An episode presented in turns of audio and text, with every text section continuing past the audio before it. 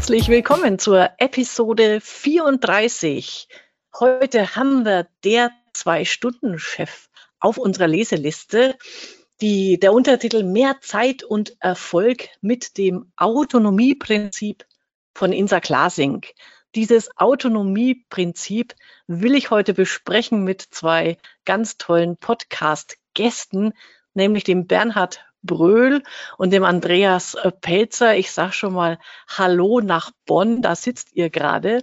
Und ich bin gespannt, was ihr für Gedanken mitgebracht habt zu diesem Buch. Sag Hallo und stellt euch doch mal kurz vor. Ja, vielen, vielen Dank für das schöne Anmoderieren. Wir sind der Bernie und der Andi aus Bonn, ähm, haben eine Wirtschaftsprüfungs- und Steuerberatungsgesellschaft. Du scheinst uns ja auserkoren zu haben, weil du uns im Vorgespräch sagtest, da ein bisschen gesehen hast an der Stelle. Ähm, führen durch Autonomie. Genau, dann haben wir uns das Buch durchgelesen und ich, beziehungsweise lesen heißt es, frag dich ja vor, liest du? Ich habe es mir tatsächlich als Hörbuch angehört und ich habe beim Autofahren so oft genickt. Äh, ich glaube, der Verkehr neben mir hat sich schon gefragt, was macht der da, aber er war immer ein zustimmendes Nicken, also äh, spannende Impulse. Ja, dann äh, stelle ich auch kurz vor, mein Name ist Bernhard Bröhl, der Andi hat es schon gesagt. Ähm, ja, wir sind hier das Duo aus Bonn und ähm, ja, selber auch Chef, deshalb passte das schon mal gar nicht verkehrt, ne, der Titel. Und ähm, um da weiter in das gleiche Horn zu blasen, ich habe dir ja äh, relativ am Anfang auch direkt noch eine E-Mail geschrieben. Äh, nicht nur vielen Dank, dass, dass, du uns zu dem Podcast eingeladen hast, sondern das war ja wirklich, äh, äh, wie sagt man, ähm, wie die Faust aufs Auge hat das gepasst. Also alleine nach dem, nach dem ähm, ja, diesem Epilog, der da vorne ansteht, da habe ich mir gedacht, egal was jetzt kommt, das Buch, das ist der Knaller. Und so war es dann auch. Also nicht nur für das nette äh, Willkommen, vielen Dank, sondern auch, dass du an uns gedacht hast. Also das hat auf jeden Fall meinen Horizont und meinen, glaube ich, äh, ich nenne es jetzt mal Platt-Chef-Dasein auf jeden Fall schon bereichert. Ja, super. Das freut mich und genau deswegen habe ich euch ja ausgewählt, weil ich genau das gehofft und gewusst habe. Ganz kurz, worum geht es in dem Buch? Warum heißt es der Zwei-Stunden-Chef? Also die Insa Glasing, die das geschrieben hat, hatte einen Reitunfall und musste zwangs zwangsläufig Führung und Aufgaben abgeben und daraus hat sie dann ein paar Ideen und Gedanken entwickelt. Was für mich so ein Aha-Moment ist, ist weniger, dass, ob man das jetzt zwei Stunden macht oder nicht, dieser Führungskompass, also was sind die wirklichen Aufgaben von einem Chef, von einer Chefin und das nochmal detailliert beschrieben und wo die Prioritäten liegen. Das hat sich für mich gut festgesetzt. Da möchte ich mit euch drüber diskutieren. Und ein zweiter, ein Satz äh, als zweiter Punkt, nämlich, was ist eigentlich der Unterschied? Delegieren tun ja schon viele, das ist auch gut und richtig. Was ist jetzt der Unterschied zu dem, was sie sagt mit ihrem Autonomieprinzip? Und da gibt es den schönen Satz am Anfang, beim Delegieren entscheidest du, beim Loslassen entscheiden andere. Und den Unterschied arbeitet sie super raus. Und da bin ich gespannt. Ihr führt ja aus meiner Sicht auch schon sehr locker und autonom, was euch da nochmal zusätzlich bewegt hat und was für Erkenntnisse ihr da gewonnen habt. Kann ich direkt einen Haken hintersetzen? Ich hatte mir, ähm, oder muss es ja eigentlich anders sagen, wir lernen natürlich gerade so als Steuerberater dass Kontrolle über allem steht, also alleine auch aufgrund des Berufsrechts und ähm, sich von diesem Punkt in gewisser Weise erstmal zu entfernen, das war schon nicht so einfach. Also jetzt im täglichen Doing, wie wir es bei uns in der Kanzlei machen. Das haben wir ganz gut hinbekommen, vor allem auch mit, ne, mit Digitalisierung und Prozessen, wo man ja Kontrolle innerhalb de, des aufgestellten Prozesses schon ausführen kann. Was mich hier allerdings nochmal, deshalb äh, auch in der Vorbereitung auf den Podcast, was mich hier nochmal besonders ja nicht nur erstaunt, sondern auch ähm, ja irgendwie fasziniert hat, war, dass dieser erste Impuls, was ist Kontrolle, warum wird Kontrolle ausgeübt und warum äh, kann man nur durch Kontrolle, ich nenne es jetzt mal richtige Ergebnisse hervorbringen, dass das durch dieses Auto, Autonomieprinzip und dann diese ganzen Dinge, die dann dahinter noch stehen. Also was bedeutet dann Autonomie? Wonach muss man seine Mitarbeiter oder sollte man sie aussuchen? Sie müssen die gleichen Werte haben und, und, und. Wenn Sie das haben, dann sind Sie motivierter. Durch die Motivation entsteht dann, wenn da nicht so viel Kontrolle ausgeübt wird, ein, ein Eigen, äh, wie ich sagen, so ein Eigenantrieb, dann auch mehr Kontrolle für seine eigene Arbeit zu entwickeln und, und, und. Und das so dargelegt, wie du es gerade sagst, das hat mich echt beeindruckt. Also das war mir in der Form nie klar. Ich hatte mal gedacht, irgendwann musst du doch mal drauf gucken, aber das hat mich schon geflasht, muss man wirklich sagen. Ich hatte die ganze Zeit aus dem Studium noch dieses Bild vor mir, diese, äh, was wir alle kennen, so dieses Überforderung und Unterforderung, was passiert mit der Leistung des Mitarbeiters. Hier kam eben noch wie so eine Ebene da rein, dieses, äh, dass die auch sagt, das Was ist Chefsache, das bestimmen wir und danach ziehen wir uns raus aus der Nummer. Das kennt man dann in anderen Bildern ähm, an der Kanzlei arbeiten, nicht in der Kanzlei arbeiten. Und hier war das nochmal nicht so eine, so eine Ebene on top. Aber dieses Vertrauen mal, dass das gut geht, da sitzen ordentliche Leute rum und wenn die hinter der Sache stehen, dann machen die das selber wahrscheinlich sogar viel besser, als wenn man da selber damit rumwurschtelt. Äh, zumindest je weiter das ins Operative runtergeht. Und finde ich, wenn man das mal über, wenn ich bei uns schaue, wen, wen wir hier so einstellen und mit was für einer Erwartungshaltung die kommen, das deckt sich auch eins zu eins. Die wollen einfach nicht äh, im Korsett stecken, sondern die wollen alles nach dem Was wollen die selber machen. Punkt. Und die machen es auch richtig gut. Also man kann es damit ja noch befeuern. Ich mache das Leben ja äh, aus Chefsicht macht es einem auch einfacher, wenn man das schafft, das zuzulassen, was natürlich dieser deutschen Kontrollmentalität komplett widerspricht und dem Steuerberater mehr erst recht ziemlich mal äh, hinterfragen oder mal von der anderen Seite das Pferd von hinten aufzäumen. Aber ich sehe das genauso kommen. So genau das ist das. Macht mir Spaß, kann ich mich mit, mit identifizieren, äh, dann bringe ich das Baby ja zu einem guten Ziel aus Mitarbeitersicht. Wenn mir da die ganze Zeit einer reinfunkt, dann hat das ja früher schon dazu geführt, dass am Ende jemand sagt, ich muss es ja sowieso nur 80 Prozent durchkriegen, die letzten 20 macht er sowieso, was er will. Äh, jetzt kommt noch, kommt für mich noch die Ebene drauf eben. Zu sagen, ihr, ihr, ihr habt das in der Hand, ihr seid dafür verantwortlich, ich vertraue euch, wir haben das gleiche Ziel, ihr macht das schon richtig, ab dafür. Ganz, ja, genau. Ganz einleuchtend oder ganz schön das Beispiel, was sie gebracht hat, ich weiß nicht, im, im letzten Drittel des Buches, wo sie bei ähm, KFC die Werbung schalten wollten. Ne? Das erste Mal äh, Fernsehwerbung, wo sie sagte, und dann hat einer aus den, äh, aus den, wie nennt man das da, aus den Restaurants dann gesagt, ja, aber wenn ja mehr Kunden kommen, dann wird es auch mehr Müll geben. Und äh, da habe ich dann auch gedacht, das ist, wenn man das auf uns überträgt, äh, den letzten FIBU-Prozessschritt, äh, keine Ahnung, Erklärung abschließen, was auch immer, ja, den kann der andere nicht, den können wir ja gar nicht mehr. Aber die Leute, die dann da sitzen, die denken ganz genau, ja, wenn ich das aber so mache, wie du das jetzt gesagt hast, ja, dann passiert doch das und das.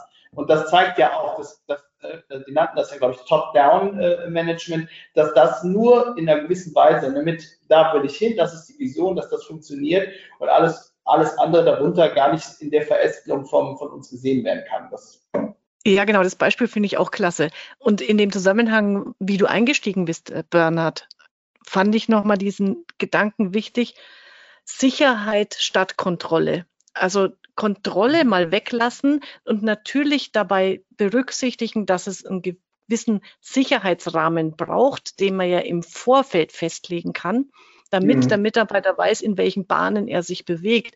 Aber das Kontrolle ist halt immer das Hinterherkarteln und Sicherheit ist dieses vorher überlegen, was brauchst du, damit du deinen Job bestmöglich machen kannst und auch was brauche ich als Chef, damit ich sicher bin und dir das Vertrauen gebe, dass du das bestmöglichst erledigst. Und da hat es bei mir Klick gemacht, dass man diese Begriffe mal sauber auseinanderhält und dann sagt, ja. es geht um Sicherheit für beide und nicht um Kontrolle. Und das fand ich total äh, cool an der Stelle. Ja, das leitet sie auch am Ende noch ganz schön her, wo sie die, äh, die vier äh, Rollen des Chefs auch nochmal dann ja sehr dezidiert äh, wie soll ich sagen, auseinanderpflückt und dann sagt, ne, der Ermutiger, da gehört das ja auch dazu, äh, Stärken zu stärken und auch mit Wertschätzung und einer Fehlerkultur äh, auch gerade diesen Sicherheit auch dem Mitarbeiter, der Mitarbeiterin zu geben. Wenn es mal falsch läuft, ja, dann, dann bricht es da die Zacken aus der Krone, dann geht es halt weiter, dann muss man halt daraus lernen.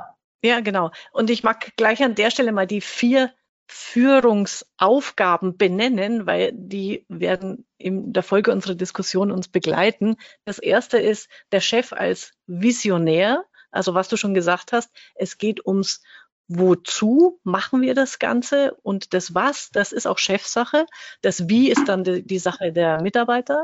Und das Zweite, wenn es dann ums Wie geht, der Chef als Ermutiger, ich finde diesen Begriff ganz klasse und vor allem auch nochmal, äh, sie, als drittes kommt ja dann der Coach, aber das auch nochmal zu trennen, das macht sie ja bewusst. Sie sagt, es braucht mhm. einmal den Ermutiger und den Coach, das sind zwei unterschiedliche Dinge.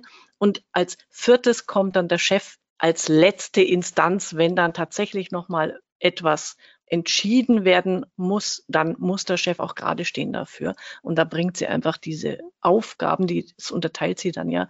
Und das finde ich mal großartig, sich klar zu machen. Und das ist dein Job, lieber Chef, liebe Chefin, und eben nicht die nächste Bilanz kontrollieren, ob auch äh, ja die Rückstellung richtig berechnet wurde oder nicht. Ja, ich finde, der, äh, das sagt sie auch so schön, also nur das eine ist, diese Entscheidungen am Ende zu treffen, wenn es einen Putt gibt oder was auch immer. Und das andere war, ähm, auch mal äh, Konflikte anzusprechen. Das fand ich auch ganz wichtig, dass, also, dass man das kann, also klar das, kann man das in der, äh, wie soll ich sagen, in der Mitarbeiterschaft kann man das mal eskalieren lassen, was da passiert, aber letztendlich dann auch, ähm, ja, wie sagt man nicht salopp, den Buhmann äh, dann halt zu spielen und zu sagen, ne, ich muss den Konflikt jetzt ansprechen, wenn er vielleicht auch größer ist als die Mücke, ne, sie spricht ja dann irgendwann vom Elefanten, äh, das anzusprechen und dann vielleicht auch mal nicht nur die Sympathien zu haben, dass dann halt auch Chefaufgabe ist. Das ist mir auch so hängen geblieben. Aber dass das auch gar nicht mehr sofort als Angriff empfunden wird, sondern diese Feedback-Kultur, dass man sich einfach schneller Sachen rückspiegelt und dass das gar nicht erst zu so einem Crash eigentlich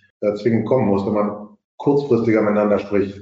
Auch so eine ich hatte bei dem, bei dem Bild, dass die, diese vier Rollen des Chefs, ähm, fand ich das, bin ein totaler Fan von Bildern und der hat das also mit dem Fußballtrainer so ganz schön beschrieben, dass das halt nicht so viel Sinn macht, wenn das so ein Spielertrainer ist, der da völlig, äh, völlig durchgeschwitzt nach 45 Minuten der Halbzeit in der Kabine sitzt und sagt, der Schiri pfeift Mist, sondern der muss am Rand stehen und ähm, da ist ein bisschen Kloppo vor mir, der einfach seine Mannschaft da heiß macht und anzündet.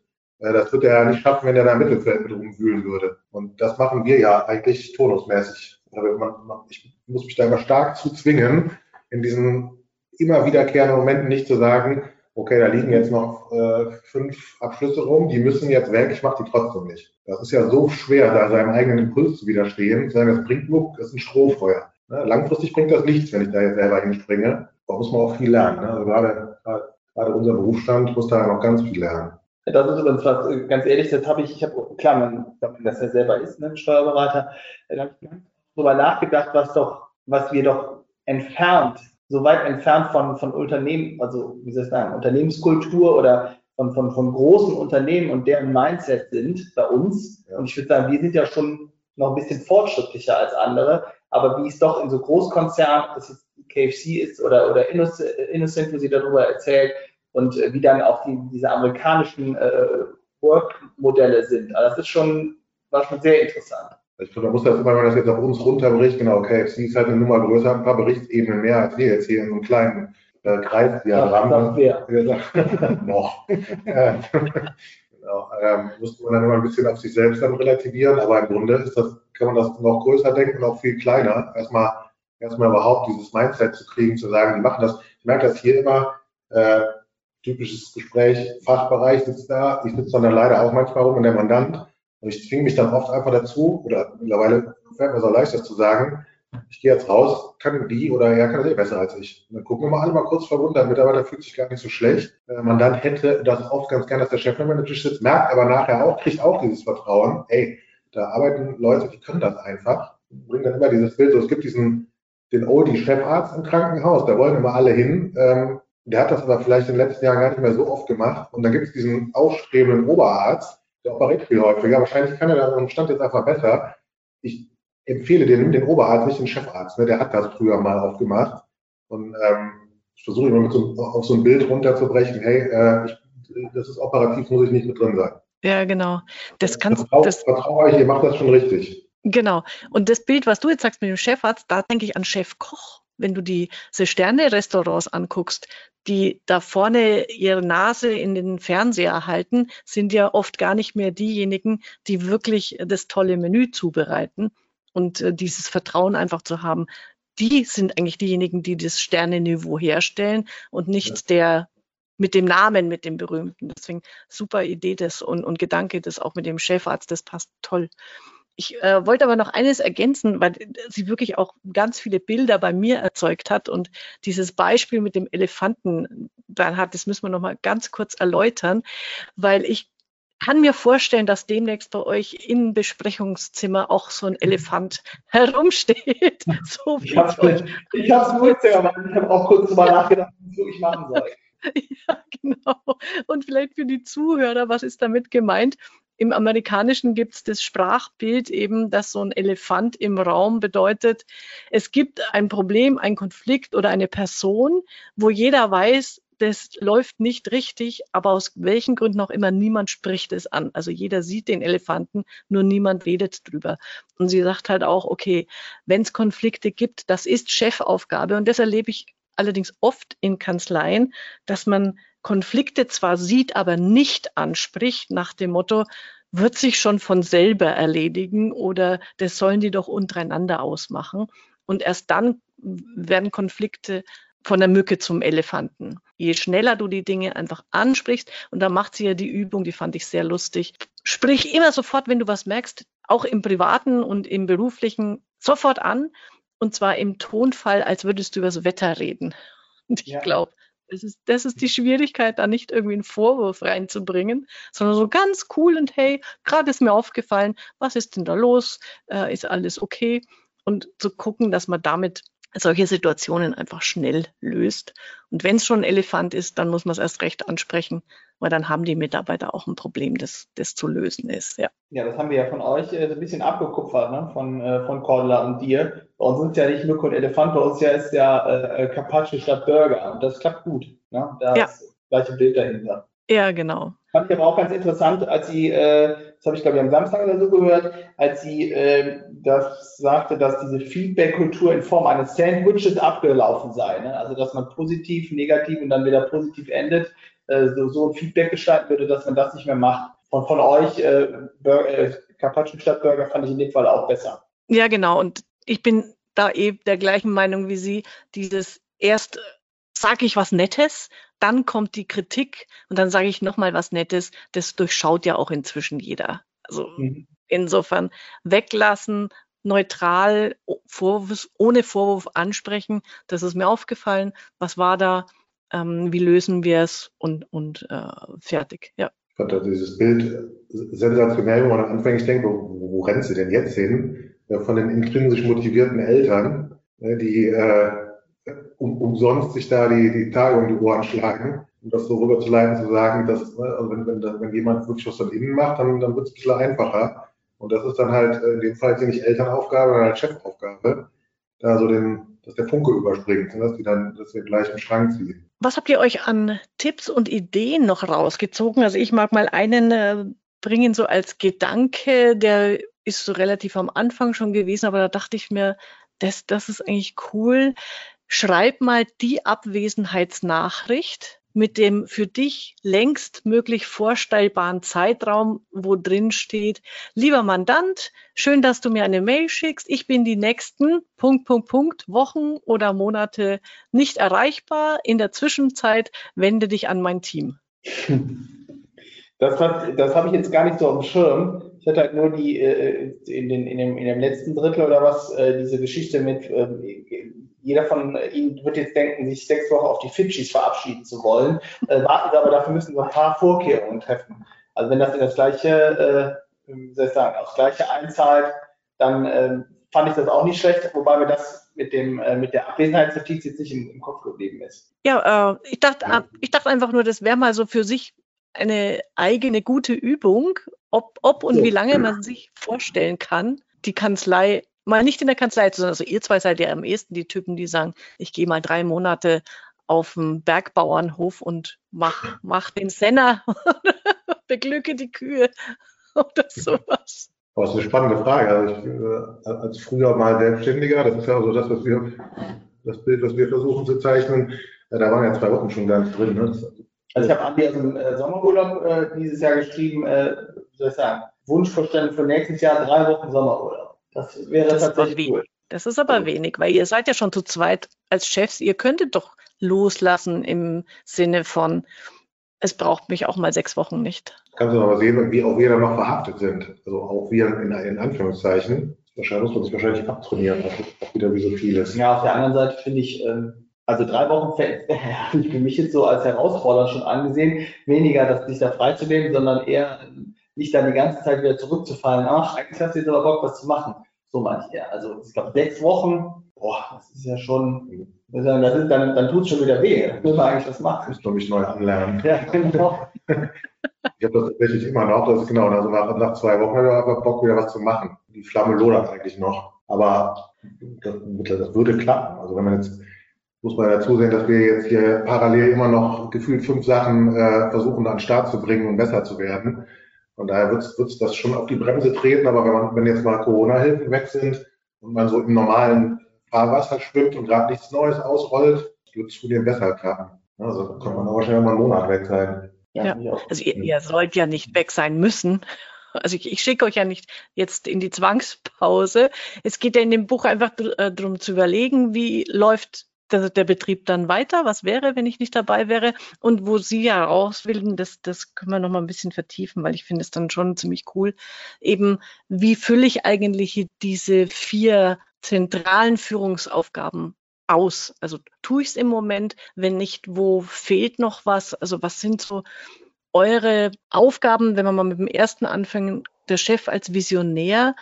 Sie sagt ja, das allererste musst du festlegen, musst du wissen, dieses Warum, damit du deine Mitarbeiter mitziehst, damit diese intrinsische Motivation auch getriggert wird. Habt ihr euer Warum für eure Kanzlei und kennen alle das und redet ihr da häufig drüber? Mhm, also ich hatte, wenn, wenn ich das gehört habe, ich habe es auch als Hörbuch gehört, ähm, habe ich auch kurz gedacht, da, das ist ja genauso wie beim Coaching immer der Nordstern ähm, mhm. ist oder äh, proklamiert wird. Ich glaube, es ist in dem Falle tatsächlich, wie Sie das meinen, noch ein bisschen was mehr. Das ist nicht, wo will man irgendwann sein, sondern ähm, warum will man da überhaupt hin? Ich glaube, da könnten wir tatsächlich auch mehr noch, mehr noch kommunizieren und das vielleicht noch ein bisschen umreißen, warum wir das, wo wir hinwollen und warum wir das auch machen wollen. Also man merkt das, ich weiß nicht, irgendwie jeder, der der die, die Homepage sieht, der so sieht, wie der andere so sind und auch die Leute, die hier sind, der wird das, glaube ich, ein bisschen, der, der kann das ein bisschen fühlen, warum wir das machen. Klammer auf, auch anders als viele andere, Klammer zu. Aber ich glaube, dass das irgendwo steht, das, äh, das fehlt noch. Genau das gleiche Gefühl, man müsste so 20 Prozent nachschärfen. Irgendwie ist man so am richtigen Weg.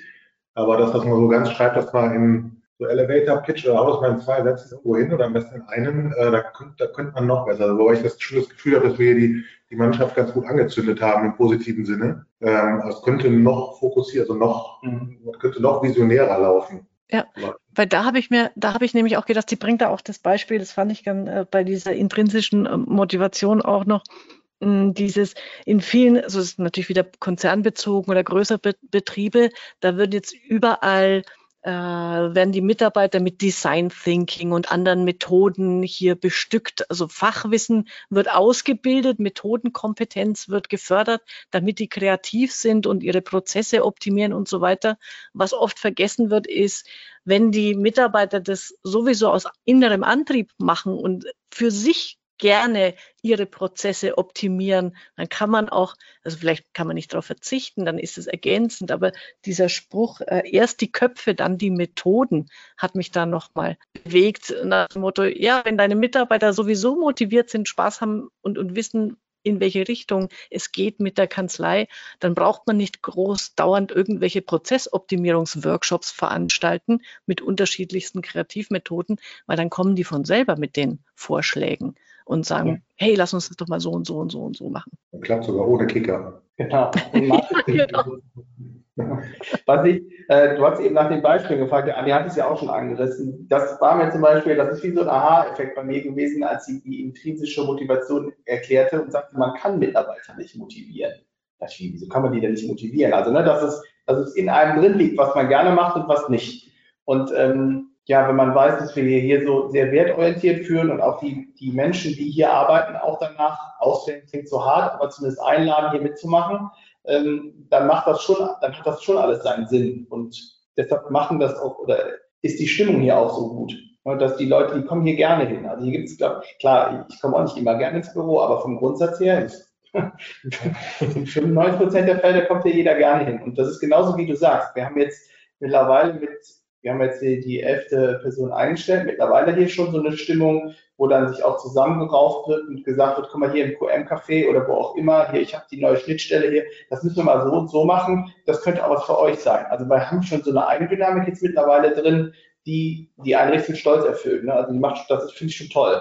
Also vor, vor fünf Jahren haben wir beide hier Eigendynamik gehabt, reicht immer das Telefon rüber und jetzt geht schon äh, wir machen den Prozess mal neu. Das ist super. Ich glaube, die haben auch schon das Bild vor sich, dass wir vorgeben, wir wollen extrem digital und über dieses Digitale und Automatisierte wollen wir maximal viel Zeit eröffnen, um in ein Gespräch zu kommen, was im Idealfall eine Beratung ist. Das, das, das tragen die schon mit. Also ja.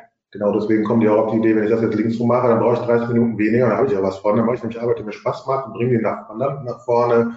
Und weil das alles so werteorientiert ist, sehen sie auch, das bringt ihn wirklich nach vorne und dann hat der selber wieder 20 Mitarbeiter und das bringt dann die wieder nach vorne, dann das, kriegt, kriegt das ganze Stundensinn. Das ist weniger stupide, als das manchmal von außen aussieht, so wie hier Belege abklippern. Ja, genau. Also insofern da, da merkt man bei euren Mitarbeitern ja schon, dass die genau mit dieser inneren Motivation rangehen an die Sache. Das finde ich total gut. Was ich bei dem Kapitel auch noch für mich spannend fand, und das wurde mit einer Studie belegt, also wissen, glaube ich, tut man es eh, dass das Learning by Doing besser funktioniert als Learning by Reading oder ich sitze in einem Kurs, weil sie dann äh, auch geschrieben hat in dieser Studie vom Center for Creative Leadership, dass du, dass Führungskräfte oder Menschen durch 70 Prozent durch Herausforderungen lernen. Also mhm. einfach mal was Neues ausprobieren und machen, die Leute auch ins kalte Wasser zu schmeißen.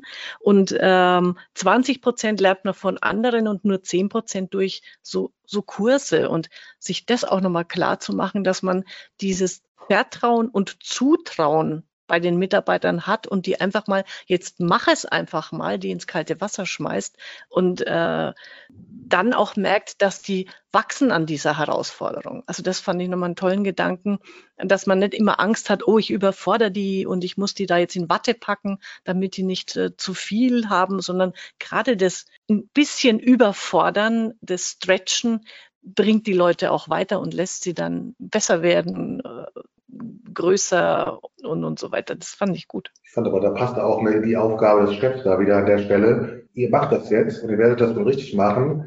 Und dann steht wieder, stehen wir an der Seitenlinie und wenn mal was nicht sofort klappt, und das wird ja auf jeden Fall passieren, ist unser Job da optimistisch zu sein.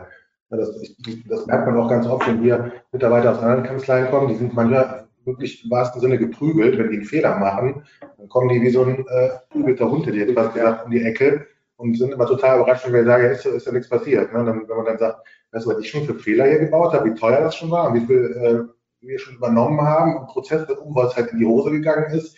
So machen wir jetzt nur einmal den Fehler und, und, und gut ist, dann ist wieder eigentlich auch wieder klar. Ne? Wir sind dann jetzt der Motivator, der haben, hoffentlich den guten Sinn vorgegeben, da, da identifizieren sich alle mit und wenn das dann durch weniger Kontrolle als vorher auch schon mal kurz in die falsche Richtung geht, dann aber auch nicht zu sagen, ich habe es immer gewusst, ich kann es ja selber immer noch am besten, sondern zu sagen, weiter ist, ist ja nichts passiert. Und die sind auch, glaube ich, ja. recht überrascht, ne, dass man das dann, das eigentlich versucht immer lockert. Ja, ist halt passiert, leben noch alle, weiter geht's. Ja, ja. Da finde ich auch total gut von ihr.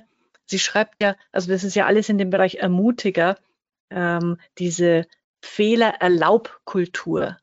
Also ich bin auch, es gibt ja es gibt ja inzwischen so Trends nach dem Motto Fehler-Hurra-Kultur. Das ist ja. auch wieder Quatsch. Also dieses, ne, diese Fuck-off-Nights und was es da gibt, sagt sie auch. Blödsinn, das braucht man auch nicht. Es geht einfach darum, eine Erlaubkultur an der Stelle zu haben, dass es eben nicht so eine aufgeregte Geschichte ist und man muss auch nicht Begeisterungsstürme äh, erzeugen, wenn ein Fehler passiert, sondern kann einfach sagen, hey, das war Mist, ganz klar. Jetzt schauen wir mal, so wie du sagst, äh, Andi, nichts passt, nichts Schlimmes passiert, oder wenn, dann räumen wir es halt auf und dann ist wieder gut. Aber das fand ich nochmal gut mit dem. Ich spreche da von dem Kardiologen oder sowas, ne? Also da gibt es ja auch ein paar Fehler, äh, die sollte man nicht machen, ne? Irgendwie Operation am Herzen oder Gehirn. Äh, da, da, bin ich auch bei ihr. Aber bei uns ist es ja oft so, ähm, wie soll ich sagen, in unserem Segment geht es halt immer nur um Kohle. Meine Güte, da, dafür gibt es eine Versicherung. Das ist die und, Prämie. und genau so Ja, und bei dem, in dem Zusammenhang aber mit Ermutiger, das hat mir auch nochmal so gut gefallen. Und weil du ja auch von Bildern schon gesprochen hast, ähm, Andi, dieses, der Glaube an, an den Erfolg, das den Mitarbeitern auch zu zeigen, wo sie das.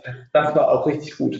Also das auch gut hergeleitet, so, ne? Entschuldigung, wenn ich unterbreche, aber das, ähm, ja. ich weiß gar nicht, wie sie das gemacht hatte, mit äh, auch diese positive Bestärkung, ne, das wirklich daran zu, zu glauben und das dann auch so umzusetzen. Ich, ich kriege das Bild gar nicht mehr hin, aber da habe ich auch so zwei, dreimal drüber nachdenken müssen und dachte, boah, starker, äh, starker Fakt. Ja, da ist mir das Bild im, im Kopf geblieben aus, der, aus dem Golfsport. Ja, genau, das mit den beiden, ja, genau. Wo sie sagt, okay, es gibt Menschen, das heißt dann Walking in Faith, die gehen halt weiter, aber im Glauben, dass das gesamte Spiel toll ist, dass sie das bewältigen. Und dann gibt's Walking Inside. Das heißt, ich gehe von Loch zu Loch und wenn ich das letzte Loch verpatzt habe, dann ist halt Mist gewesen. Und dann äh, fange ich aber innerlich auch an zu zweifeln, oh, wenn das Loch jetzt verpatzt ist, dann könnte das nächste Loch ja auch noch ähm, mies laufen und, und, und. Und da erklärt sie das so super. Und das wusste ich auch vorher nicht. Da gibt's ja einen Psychologen, Albert Ellis, der, der nennt es auch passenderweise die ABC-Theorie. Ja. Das fand ich so cool. Nämlich, es ist nicht das Ereignis A, das die Emotion C verursacht, sondern B, nämlich die Bewertung des Ereignisses. Ja, das, das ist der Unterschied. Sie sagt doch bei dem, bei dem Golfspiel, sagt sie doch, ähm, der, der mit äh, Walking in Faith von mir aus das zweite Loch verfehlt, dem ist es egal, weil er an sein gutes Spiel glaubt und der macht eine super Runde und der bei Walking Inside, der würde halt allein an, an diesem Ereignis, ich habe den Ball jetzt vorbeigeschlagen oder habe da 20 äh, Putz für gebraucht, der würde daran verzweifeln, weil er sagt, okay, jetzt habe ich den einen, jetzt wird der andere auch so werden. Ne? Und das war schon unfassbarer Mindset. Ja, ja, genau. Und sie ergänzt aber sinnvollerweise noch, trotzdem muss man trainieren. Also nur dran glauben hilft auch nicht. Es steckt auch die Arbeit und das Training mit, mit dazu. Aber das war für mich auch ganz positiv. Der Andi und ich sind ja beides Tennisspieler, das mal äh, für sich selber mal umzumünzen. Also ich bin eher so, was mhm. das angeht, so äh, flatterig äh, mit meinem Mindset, eher wahrscheinlich dann äh, Walking by Side, aber ähm, das mal umzudenken und zu sagen, komm, denk mal an dein Spiel und das, was du selber kannst, will ich beim nächsten Mal einsetzen. ja, du wirst nur noch gewinnen. ja, aber, aber trotzdem kann es ja vielleicht helfen. Ja, genau. Das ist vor allem was auch, wo ich denke, das kann man seinen Mitarbeitern gut mitgeben. Also auch für sich selber da mal drüber nachzudenken. Ist ja nur nicht, ist ja nicht nur was für den Chef, sondern auch wirklich dieses, wie, wie siehst du dich und deine Arbeit und wie, wie, wie bewertest du die? Und ähm, guck aufs große Ganze. Und wenn das gut wird, dann wird's gut. Das finde ich schön als Gedanken. Beim Punkt ähm, Coach habe ich noch habe ich noch einen Gedanken mitgenommen, weil wir ja schon über die Sandwich-Methode gesprochen haben, die die Quatsch ist, wo sie noch mal ein Bild gibt. Das war mir nämlich auch nicht klar, dass im Amerikanischen für Feedback ein, ein anderer Begriff Tough Love ist. Also anstrengende, harte Liebe und es ist trotzdem ja Liebe. Und das finde ich nochmal so, einen schönen bei der, bei der äh, Feedback-Kultur, wo der, wo der Angestellte sie da Feedback, nachdem sie die Stelle gewechselt hatte, ne? Das ist das Bild, ja. oder? Ja, ja, genau. Dieses wertschätzende Feedback geben können und, und eben bei, bei Feedback nicht immer denken, oje, oje, wie schlimm, jetzt kritisiere ich den anderen und mache ihn runter, sondern ich mache das ja aus dem Guten, weil ich dem helfe, damit ja. er weiterkommt, damit er seine blinden Flecken erkennen kann und so. Das fand ich aber vom Begriff her nochmal schön. Tough Love ist irgendwie witziger als Feedback. Ja, sie, sie sagt ja dann auch so Theorie, äh, ich weiß, ich kriege sie nicht mehr richtig zusammen, aber sie sagt ja dann auch, dass, dass derjenige, der dann das kritische Feedback bekommt, da nicht irgendwie mit einem Kram oder so rausgeht, sondern sagt, ja, also bedank dich mal, dass das hat er oder sie nur zu, zu demjenigen dann gesagt, weil er sie halt oder ihn halt mag ja, und, und ihn dadurch ja weiterbringen will. Also es war schon bezogen auf ihre, in dem Falle im Buch beschriebene Situation, war das ja für sie, so wie sie schreibt, sehr hilfreich, weil sie sich dadurch erstmal, weil er recht hatte. Ja, das war die Geschichte, der, äh, ich weiß gar nicht, was das für ein, für ein Mitarbeiter war, er war ja auf jeden Fall unterstellt hierarchisch und sagt dann zu ihr, bist ja die Neue, man merkt, du kannst kein Smalltalk halten. Und damit hat er ja genau den, den wunden Punkt getroffen und sie hat dann auch gemerkt, okay, wenn ich, ich bin jetzt hier in einer neuen Umgebung, kenne noch nicht alle und wenn ich das nicht mitmache, diesen Smalltalk, dann werde ich hier gar nicht so akzeptiert. Und das, daraus hat sie ja dann hergeleitet, ich muss mich hier drum kümmern, ich muss auch äh, vielleicht nach dem Job oder meine, meine, ich sagen, meine, meine Beziehungen zu anderen Menschen hier äh, erweitern und äh, ja, qualitativ hochwertiger setzen, um dann halt auch im Job weiterzukommen. Und das war schon ein krasses Bild. Ja, ja, Und das, was mir da hilft oder das mache ich eigentlich schon länger, aber das finde ich ist auch nochmal einfach ein wichtiger Punkt. Wenn du Kritik bekommst, dann bedank dich und halt erstmal den Mund. Also dieses einfach mal Danke sagen, entgegennehmen, für sich drüber nachdenken, reflektieren, was ist dran oder, oder auch nicht und nicht sofort in die Rechtfertigung gehen oder so ein Quatsch oder hin und her. Und das gibt's ja auch den Chefs mit, in, mit auf den Weg an der Stelle. Sag einfach Danke und dann sei ruhig. Und mhm. ein paar Stunden später kann man dann drüber reden, denke ich, aber eben nicht immer sofort, weil das dann auch manchmal schief gehen kann. Ja. Ich glaube, das ist bei uns auch so, eine, so ein bisschen so eine urdeutsche Sache. Nur dieses, dieses Bild vor Augen, wo der Hausmeister für tausend Lampen verantwortlich ist und wenn eine nicht brennt, dann wird auf jeden Fall auch diese Lampe angesprochen, obwohl die Bude hell ist. Und ähm, von, von Tough Love über Feedback ähm, habe ich das Gefühl, ist das bei uns eher immer so Kritik und Kritik ist negativ. Dass man das von vornherein schon immer eher so als Frontalangriff sieht, wenn er mal darauf anspricht und einfach sagt so, hey, das ist eigentlich nur ein Miteinander, das geht ja auch ähm, das geht ja auch einher mit Ermutigen. Ne, Fehler gemacht, so, dann kann man ja, kann man sich ja trotzdem äh, da, da jemandem nochmal so eine positive Spritze mitgeben, ohne dass der andere rausgeht und haben wir ja auch schon erlebt. Da sagt man zehn positive Sachen und eine, in Anführungszeichen, negative und es bleibt nur die negative hängen und denkt, Mensch, ich habe doch, das Gesamtbild ist doch so gut, was soll das? Also wir reden, wir machen doch hier kurzes Feedback. Vorschlag von unserer Anja ganz cool. Wir haben es jetzt nach Corona wieder eingeführt, äh, zeitlich engmaschiges Feedback.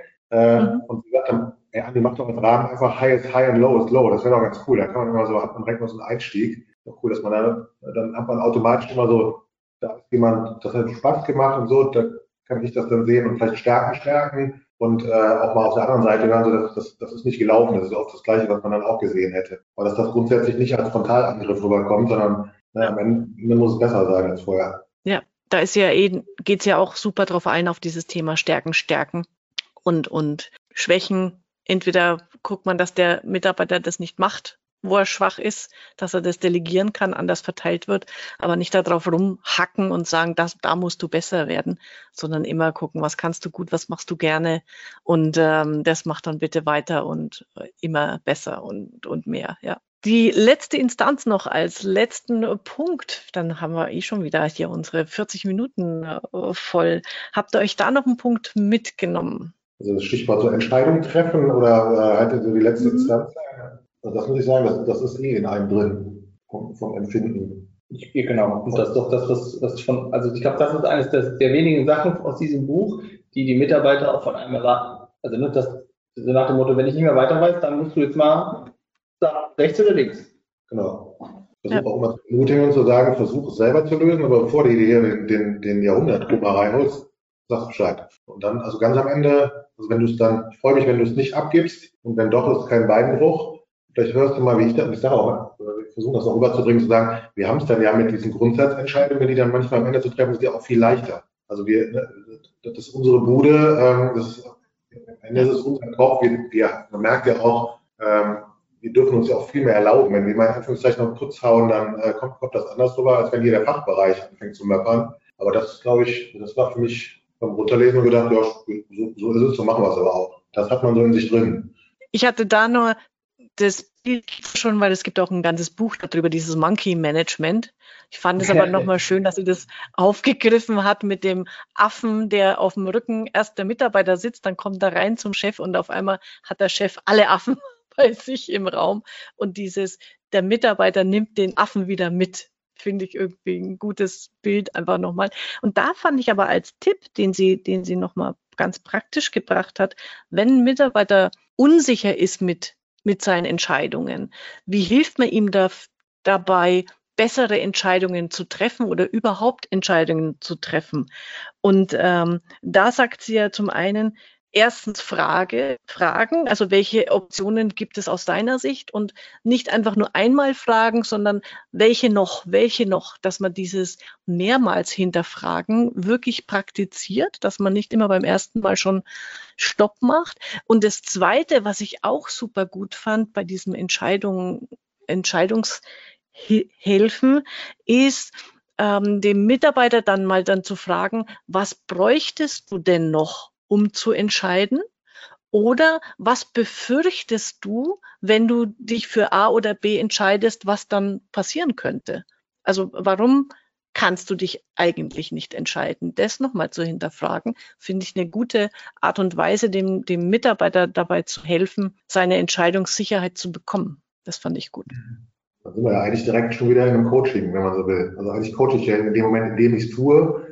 Wenn ich das dabei schaffe, dann zu ermutigen, dann habe ich da eigentlich wieder meine Chefrolle da ausgeübt. Und perfekterweise kommt dann, habe ich dann irgendwann, muss ja nicht die erste Entscheidung die richtige sein, aber jemanden, der dann sich traut zu entscheiden. Ja, genau. Also insofern, dann sind wir ja hier am Ende mit eines ergibt dann wieder Sinn, wenn du so willst. Und deswegen hat sie es ja auch, sie hat es ja in so einem Kreis, in so einem Kompass auch aufgemalt, diese vier Führungsaufgaben mit jeweils drei Unteraufgaben. Und das allein deswegen finde ich, lohnt es sich, dieses Buch zu lesen, um sich als Chef, Chefin klarzumachen, was sind wirklich meine Aufgaben im äh, Alltag und äh, wie helfe ich meinen Mitarbeitern, dass sie wirklich autonom und eigenverantwortlich arbeiten. Prima. Was, was, mir noch, ja, was mir gerade noch einfällt, was ich auch total spannend ja. fand, ich weiß nicht, in welcher vier ähm, Chefrollen das reinfällt, äh, das mit dem Zuhören, wo sie, mhm. wo sie sagt, dass man besonders durch Zuhören nicht nur äh, Zeit spart, sondern auch den, äh, die Meinung und den anderen, ich weiß nicht mehr, wie sie, wie sie es sagt, aber zumindest den anderen auch stärkt dadurch. Also das, das habe ich mir beispielsweise für mich auch mal mitgenommen, dass man versucht, den Punkt abzupassen, wo der andere auch sagt, so jetzt bin ich fertig damit. Das fällt mir auch nicht immer einfach äh, oder leicht und das ist auch nicht einfach für mich. Äh, manchmal denke ich, ich müsste was haben, wo ich mir das, was ich in dem Moment sagen möchte, notiere. Aber die, die, sie macht ja dann das Beispiel, sie hätte, sie würde mittlerweile in so einer Besprechung 50 Minuten zuhören und dann nur fünf Minuten ihre Sachen sagen, weil sie aufgrund der 50 Minuten vorher genau weiß, was muss sie in den fünf Minuten sagen, damit die anderen das verstehen. Das fand ich, das war auch äh, richtig gutes Fact. Ja, ja, und in dem äh, Kapitel, das ist beim Coachen dabei, da habe ich mir auch noch den Kieseltrick aufgeschrieben. Den, ja. fand ich ganz, den fand ich ganz cool, wirklich zu sagen, wenn ich in einem Meeting bin, dann habe ich maximal drei Wortmeldungen. Dreimal mische ich mich maximal ein und ansonsten halte ich den Mund. Weil dann musst du dir sehr genau überlegen, wo mische ich mich überhaupt ein und ähm, du bist gezwungen, eben konkret und aktiv zuzuhören, damit du dich dann auch vernünftig und richtig einmischt, wenn es denn sein muss. Das fand ich auch ganz gut. Und drei Kiesel, weil sie sich drei so Steine einfach in die Hose gibt und dann immer, wenn eine Wortmeldung gelaufen ist, kommt ein Kiesel in die andere Tasche. Bisschen mich reinlesen, um mich von dem Titel nicht verwirren zu lassen. Weil das erst so, wann kommt denn jetzt die Antwort auf die Frage, wenn ich um acht anfange und bin nach zwei Stunden fertig, war ich denn ab zehn? Ähm, da habe ich ja gar keinen Bock, immer schon am Tennisplatz rumzustehen, aber die kann man dann auch ein bisschen. Das, also, das ist aber eigentlich maximal effizient, äh, um dann auch mal wirklich die Zeit zu haben für die, sagen wir mal, genauso wichtigen Sachen. Also sich mit einer Strategie auseinanderzusetzen und mal ähm, der, der, Kopf auch sein zu können und sich nicht zu verrennen, was man da sonst immer hat, ne, mit den, mit den Affen auf der Schulter. Also dass da eine Antwort auch drauf kam, dass es da nicht darum geht, da der Grüßaugust in so einem Laden zu werden, sondern dass man sich darauf besinnt, was ist hier meine Rolle. Frühstücksdirektor. Frühstücksdirektor, genau. Das darf ja nicht gehen. Genau. Danke, weil das passt dann super als Abschluss, äh, denke ich, dass eben diese Zwei-Stunden-Chef sich darauf bezieht, das sind wirklich die Führungsaufgaben, die ich täglich mit meinen Mitarbeitern zu tun habe. Das sind die Prioritäten. Und den Rest der Zeit und wie viel Zeit ich dann auch immer dafür verwenden will, ist, und sie, sie benennt es ja dann auch, sind drei ganz konkrete Aufgaben. Das ist einmal, sich um die Zukunft zu kümmern, also die Strategie und Zukunftsfragen zu beantworten. Zweitens, sich um die Kunden zu kümmern zu gucken, was brauchen die, wie geht's denen, ähm, was können wir als Unternehmen tun, damit es denen besser geht. Und drittens, Netzwerke zu knüpfen und Verbindungen herzustellen. Das finde ich auch nochmal einen guten Aspekt, der sonst eher zu kurz kommt, dass wir als Chefs in der Rolle der Netzwerker auch sind und, und äh, sich das klar zu machen. Und da hat man dann eh Stunden und Zeit braucht man dann eh genug. Insofern gibt es dann ein rundes Bild nochmal ab. Definitiv, ja.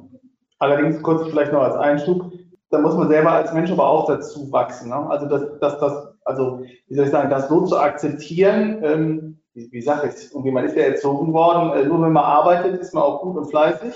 Und davon wegzukommen, zu sagen, ich mache jetzt was, wo manche sagen würden, du machst ja nur Urlaub, ne? ich bin beim Kunden oder im Netz, in der Netzwerkveranstaltung, dass das aber auch hilfreich ist, das muss man, das muss man erst lernen. Ja, genau. Insofern haben wir alle ganz viel gelernt bei diesem Buch, sagen Danke Ich sage danke an die Autorin, vielleicht hört sie den Podcast und ich sage auch danke an euch für die spannende Diskussion und was wir alles mitnehmen konnten an die Zuhörer draußen. Und wir sehen und hören uns sowieso bald wieder. Bis denn. Ciao. Ciao.